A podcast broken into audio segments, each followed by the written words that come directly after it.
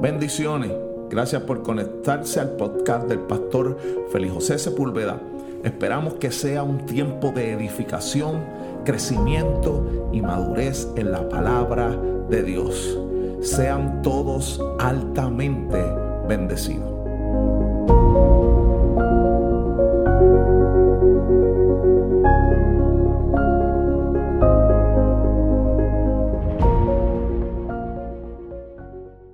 Gracias por escucharnos en este segundo episodio de la segunda temporada Habilitados mediante el sufrimiento. Quiero rápidamente entrar en materia y leer el texto clave que tendremos durante este episodio. Primera de Pedro capítulo 5, versículo 10, en la nueva versión internacional lee de la siguiente manera. Y después de que ustedes hayan sufrido un poco de tiempo, Dios mismo, el Dios de toda gracia, que los llamó a su gloria eterna en Cristo, los restaurará y los hará fuertes, firmes y estables. La palabra de Dios es bendecida. Así que hemos estado hablando durante esta segunda semana sobre el sufrimiento. Y el sufrimiento es parte esencial de la vida. Es lo que nadie desea, pero lo que siempre tendremos que atravesar de una manera u otra. Amado, y no importa la edad que usted tenga, no importa la condición social, los estudios que usted haya alcanzado, siempre el dolor y el sufrimiento llegarán a nuestra vida. El sufrimiento incluso llega sin avisar, llega sin enviarte un email o un mensaje de texto pero llega con la intención de provocar en nosotros lo que los momentos alegres o pasivos nunca producirán.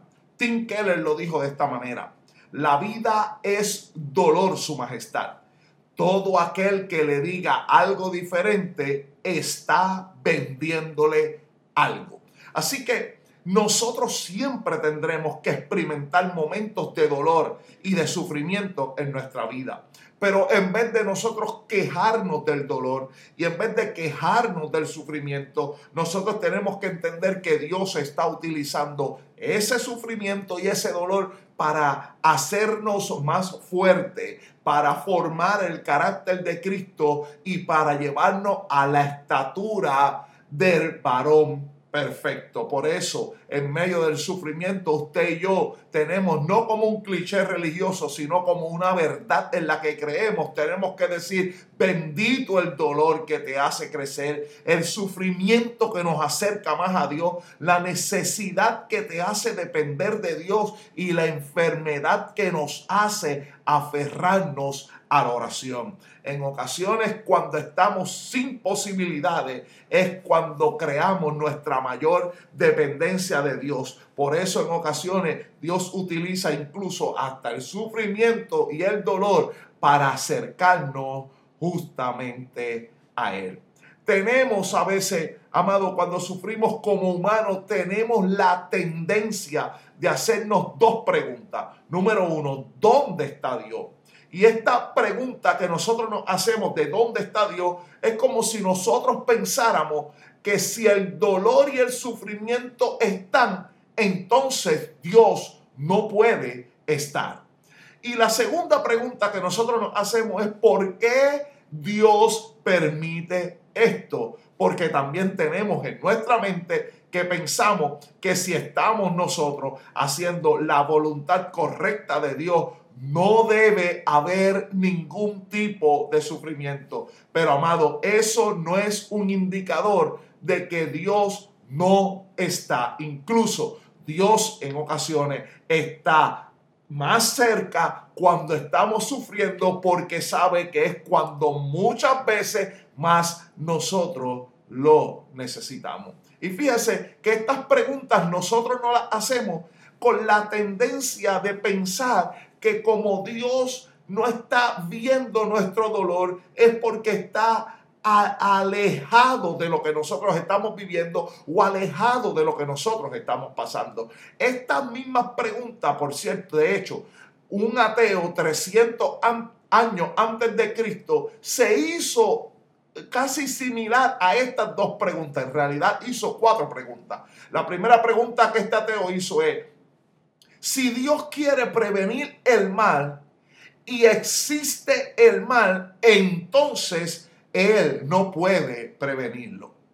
Pero la segunda pregunta que él hace, ahora, si Dios puede prevenir el mal, pero entonces Él no lo hace, entonces es porque Dios es un Dios malo.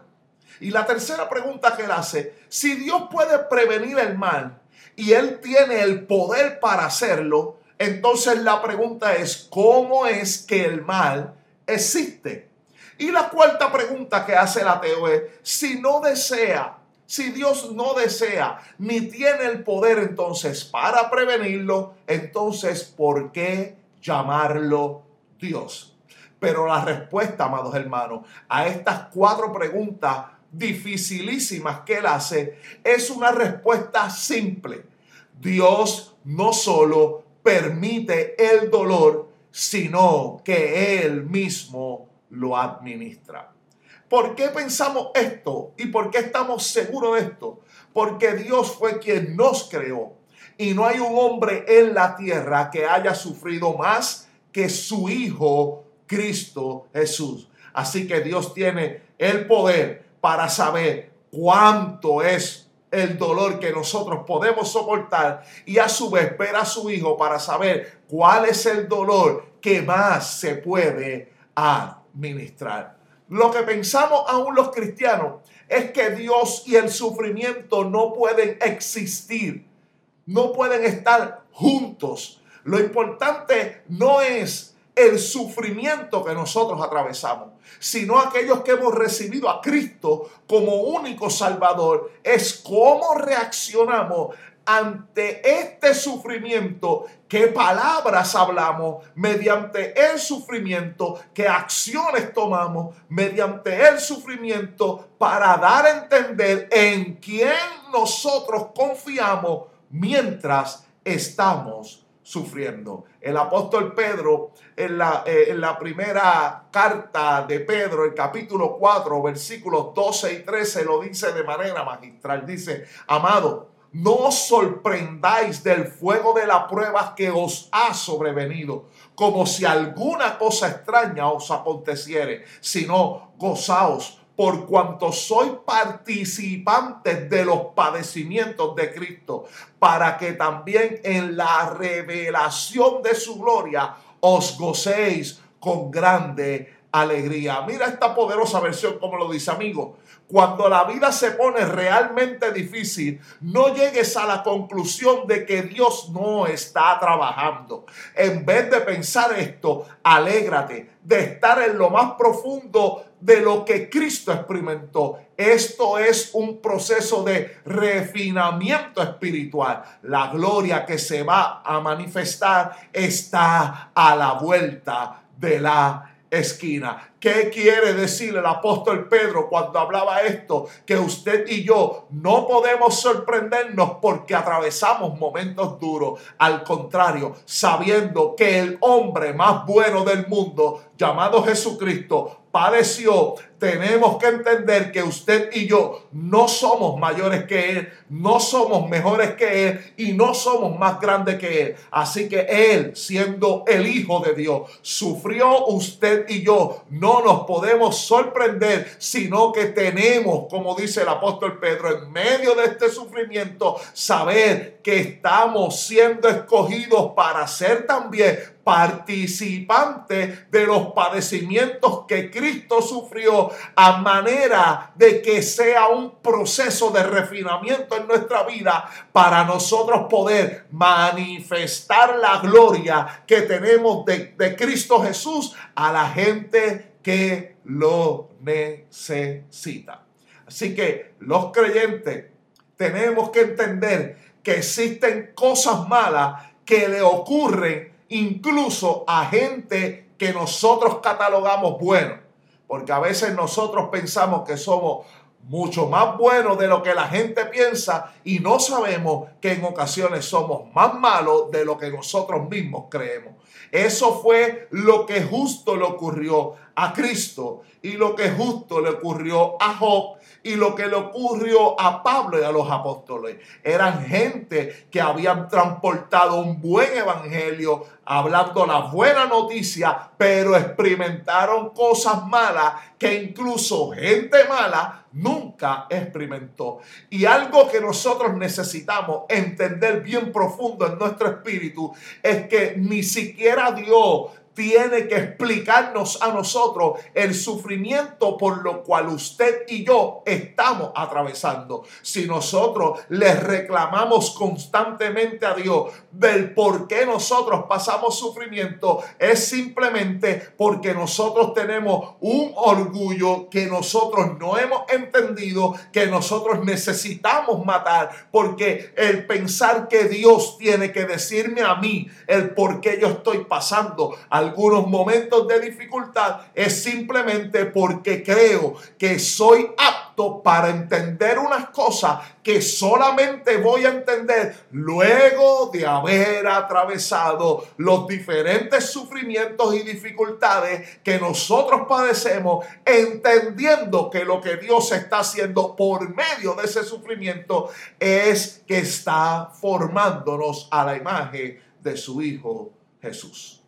Así que, amado, el hecho de que usted y yo no entendamos el sufrimiento no quiere decir que Dios no sabe lo que está haciendo. Posiblemente usted no entienda lo que Dios está haciendo, pero eso no significa que Él no sabe lo que está haciendo. Él está formando algo más grande y poderoso de lo que nosotros pensamos y está utilizando el dolor y el sufrimiento y la prueba para formarnos a su imagen.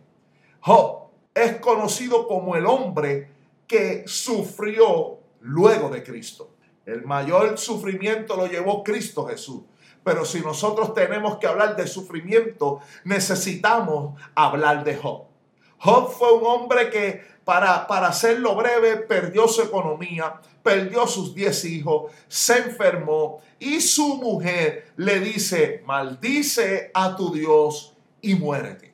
Job le contesta de manera poderosa, recibiremos el bien de Dios, pero no el mal, dando a entender que lo que le estaba pasando, posiblemente él no lo entendía, pero le quería hacer entender a su esposa que si ellos habían recibido tanto bien de Dios, Ahora era momento de permanecer en el lugar donde Dios los tenía, aun cuando estaban padeciendo su peor crisis, su peor temporada y su mayor sufrimiento. Pero también luego de haber pasado este transcurso en la vida de Job, llegó un momento en que él le preguntó a Dios en su peor temporada y Dios decide responderle. Mira, amado, esto es poderoso. Se encuentra en el capítulo 38 de Job, el versículo 3 y 4. Cuando Job se atreve a preguntarle a Dios, entonces Dios le contesta de manera increíble. Ahora ciñete como varón tus lomos. Yo te preguntaré y tú me contestarás. Él le hace la primera pregunta a Job y luego de esta le hace alrededor de 38 preguntas más, una detrás de la otra, sin que Job tenga palabra alguna para responder. La primera pregunta la hace Dios de manera increíble. Le pregunta a Job, ¿dónde estabas tú cuando yo fundaba la tierra? Házmelo saber si tienes inteligencia. Mira, amado, usted sabe lo que en palabras simples Dios le estaba diciendo. Cuando yo estaba haciendo la zapata de la tierra, cuando yo estaba poniendo las columnas de la tierra, ¿dónde tú estabas? ¿Dónde estabas tú cuando yo estaba haciendo cada detalle de la tierra? Si usted es tan inteligente como para para preguntarme por qué está sufriendo, primero contéstame cómo y dónde estabas tú cuando yo estaba haciendo eso para saber si verdaderamente tú eres lo suficientemente inteligente. Amado, eh, eh, eh, dice la palabra que luego de hacerle una pregunta detrás de la otra, Job no tuvo nada que decir. En realidad, Job contesta en el capítulo 40, el verso 4 y 5, y lo primero que le dice es, aquí que yo soy vil ¿Qué te voy a responder? Es más, usted sabe lo que dijo Job. Por si acaso mi boca quiere decir algo, voy a poner mi mano sobre la boca. Una vez hablé, mas no responderé. Aún dos veces y no volveré a hablar. Esto significaba que después de cada pregunta que Dios le había hecho a Job, él llegó a la conclusión de que, que, aunque él no entendía lo que Dios estaba haciendo, no significaba que Dios no sabía lo que estaba haciendo en la vida de Job. Oye, te ruego y te hablaré, te preguntaré y tú me enseñarás. Y ahí es donde hace la famosa expresión, de oídas te había oído, mas ahora mis ojos te ven. Por tanto me aborrezco y me arrepiento en polvo y en ceniza. Amado, lo glorioso del libro de Job no es que el, lo que Job recibió el doble de lo que tenía. Lo poderoso del libro de Job es un corazón que puede entender que Dios está utilizando el proceso, el sufrimiento para revelarse en la vida de cada uno de nosotros. Si Job no hubiese recibido una sola cosa más de la que Dios le dio doblemente, aún así Dios había hecho lo que necesitaba hacer y Job había entendido lo que Dios quería hacer en la vida de él. Por eso la Biblia dice, porque mis pensamientos no son vuestros pensamientos, ni vuestros caminos, mis caminos, dijo Jehová como son altos los cielos que la tierra, asimismo son mis caminos, más altos que vuestros caminos, y mis pensamientos más altos que vuestros pensamientos. Lo que Dios está pensando de nosotros es mayor que lo que nosotros estamos viviendo. El camino que estamos caminando es más grande que lo que nosotros estamos caminando. ¿Por qué? Porque no se trata de mi bienestar como persona, sino de lo que Dios está haciendo por medio del sufrimiento y del dolor para llevarme al lugar donde Él quiere tenerme, donde Él quiere tenerme, porque entender esto es saber que Dios me está preparando para algo que ahora mismo no estoy capacitado para hacerlo y me está formando a través del dolor y del sufrimiento para hacerme digno de lo que me va a, a entregar. Amado, el hecho de que usted y yo no entendamos algunas cosas no significa que no puedan ocurrir.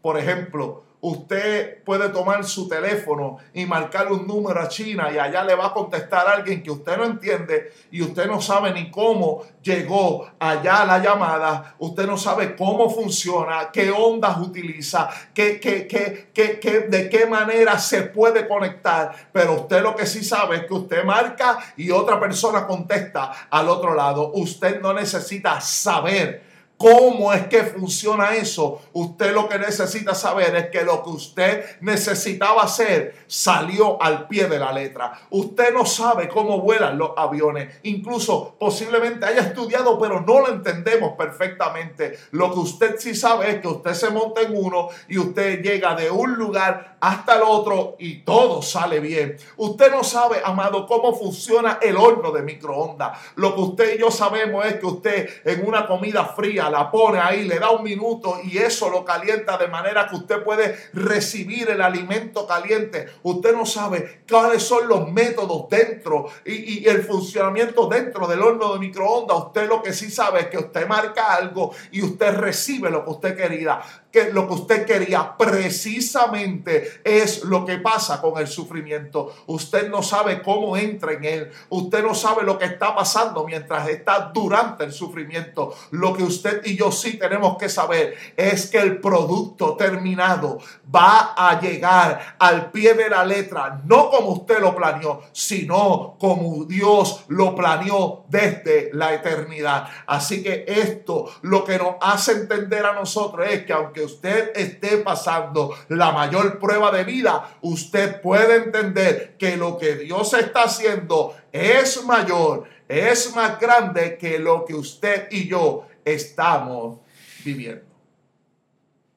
Si lo que Dios hace y lo que usted quiere no chocan, amado, usted se está adorando usted, no a Dios. Voy a repetirlo. Si lo que Dios hace y lo que nosotros queremos no choca entre sí, entonces nosotros estamos adorándonos a nosotros mismos, no estamos adorando a Dios. Por eso a veces lo que nosotros creemos y lo que nosotros queremos no necesariamente es lo que nosotros experimentamos. Por eso es que tenemos este choque de querer hacer lo que nosotros queremos, pero Dios está formando algo en nosotros que es mayor que lo que nosotros creemos. Y nosotros tenemos que entender que lo que Dios hace, lo hace mejor que lo que nosotros hemos planeado. Por eso cuando Jesús estaba en la cruz, en el centro, junto a dos ladrones. La gente se burlaba de él porque él se hacía llamar el rey. Pero Jesús siempre estaba rodeado de este tipo de personas. Ellos le pusieron dos ladrones para burlarse de Jesús. Pero Jesús mismo procuraba estar junto a este tipo de personas. Es más, él mismo dijo, los sanos no tienen necesidad de médico él sabía con qué personas se rodeaba. Él sabía que nada de, incluso ninguna de las personas con las cuales él se rodeaba podía apagar la santidad de él, podía menospreciar quién él era. Simplemente él sabía que él lo que estaba haciendo era mucho más poderoso de lo que la gente entendía. Me encanta porque en el episodio pasado la primera expresión que Jesús hizo fue, Padre, perdónalos porque no saben lo que hace. Él estaba orando por la gente que le estaba haciendo daño. La segunda expresión comienza cuando uno de los ladrones le dispara una expresión a Jesús. La expresión le dice, si tú eres el Cristo, sálvate a ti mismo y a nosotros. Amado, el si tú eres, no, Jesús no lo había escuchado por primera vez. Era varias veces que Jesús había escuchado esto. Incluso antes de comenzar su ministerio, Jesús escucha esto. Le dice, si eres el Hijo de Dios, di que esta piedra se convierta en el pan. También le dijo Satanás, si eres el Hijo de Dios, échate abajo, porque escrito está, a sus ángeles mandará acerca de ti. Y ahora terminando su ministerio terrenal, Jesús vuelve a escuchar esta expresión. Si tú eres el Cristo, dando a entender, tenemos duda de quién tú eres. Tenemos duda de si realmente tú eres quien dice ser el rey y el salvador. Jesús, amado, podía defenderse. Jesús podía incluso ofrecerle salvación de la que ellos estaban pidiendo. Pero el otro ladrón le responde, le reprende y le dice, ni aún temes tú a Dios estando en la misma condenación. Amado, entiende este hombre su condición de pecado y le dice, nosotros a la verdad, justamente padecemos porque recibimos lo que merecieron nuestros hechos, mas este ningún mal hizo. Es ahí donde este ladrón le dice a Jesús, acuérdate de mí cuando vengas en tu reino. Entonces Jesús le dijo, de cierto te digo que hoy estarás conmigo en el paraíso. Amado, algunos enseñan que para convertirnos en creyentes tenemos que recibir a Cristo, tenemos que bautizarnos, tenemos que asistir a los servicios, tenemos que tener comunión con los hermanos, ser miembros fieles de la, iglesia. Pero el ministerio de Jesús había concluido. Jesús no podía utilizar sus manos para multiplicar panes ni peces. Ni para tocar y sanar a los leprosos, porque estaban sus manos clavadas en la cruz, dije en el episodio pasado. No le era, no le era posible andar y llevar amor a aquellos que lo necesitaban, porque tenían sus pies clavados en el madero. Aún clavado y detenido físicamente por una cruz y unos clavos, él tenía el poder no de tocarlos, no de meterlos a una iglesia, no de incluirlos en una congregación. Él tenía el poder para trasladarlos de un reino a otro, de un reino inferior a un reino mayor. Por eso Jesús trasladó al ladrón no a una congregación, sino a un reino en el cual él iba a disfrutar, no después de diez discipulados, sino inmediatamente. Amado, usted y yo necesitamos entender que una vez nosotros venimos a Cristo, no es posible que el sufrimiento se quite como acto de magia. Quizá atravesemos y, sigamos atravesando algún dolor o sufrimiento, pero lo importante es saber que el mayor sufrimiento que usted y yo podíamos pasar era pasar nuestra vida completamente en el infierno, pero Dios en la cruz por medio de Cristo se encargó de trasladarnos del infierno a un reino inconmovible. Si usted se está preguntando en ocasiones, ¿y por qué tenemos que pasar algunos sufrimientos? Amado, tenemos que pasar algunos sufrimientos porque Dios está formando algo en nosotros que no formaría en, de ninguna otra manera. Algunas de las razones por las que Dios permite el sufrimiento es, número uno, para formar nuestro carácter. Mire lo que dice el Salmo 119, 71. Me hizo bien haber sido afligido, porque, porque así llegué a conocer tus decretos. Está diciendo, esto formó mi carácter. Yo estuve afligido, yo pasé necesidades, yo pasé sufrimiento, pero en medio de esto es que mi carácter se formó para conocer lo que tú querías de mí. Número dos, el sufrimiento también llega para mantenernos útil. Mire lo que dice segunda de Corintios capítulo 12 versículos 7 y 9. Y para que la grandeza de las revelaciones no me exaltase desmedidamente, me fue dado un aguijón en mi carne, un mensajero de Satanás que me abofetee para que no me enaltezca sobremanera, respecto a lo cual tres veces he rogado al Señor que me lo quite y me ha dicho, bástate mi gracia, porque mi poder se perfecciona en la debilidad. Por lo tanto, de buena gana me gloriaré, más bien en mis debilidades, para que repose sobre mí el poder de Cristo. El apóstol Pablo sabía que él había recibido unas revelaciones para transportar el Evangelio, pero aprendió que en medio del aguijón en la carne que él tenía, lo mantenía útil, estable y humilde. Y hay veces, amado, que a muchos de nosotros es necesario un aguijón en nuestra carne simplemente para que entendamos que lo que Dios ha depositado en nosotros no es de nosotros, sino es de Él. Y me ha utilizado a mí para transportar este evangelio y eso nos hace mantenernos útil. Número tres, para que seamos testimonio a otros. Juan 9.3 dice, respondió Jesús, no es que pecó este, ni sus padres, sino para que las obras de Dios se manifiesten en él todo sufrimiento, toda adversidad y todo dolor que usted y yo atravesamos es para que manifestemos esa obra de Dios en nosotros como testimonio a otros que necesitan escuchar este evangelio. Número cuatro, para crear disciplina, porque el Señor ama, disciplina y azota a todo el que recibe por hijo. si soportáis la disciplina, Dios os trata como a hijos, porque ¿qué hijo es aquel que el Padre no disciplina? Pero si se os deja sin disciplina, de la cual todos han sido participantes, entonces soy bastardos y no hijos.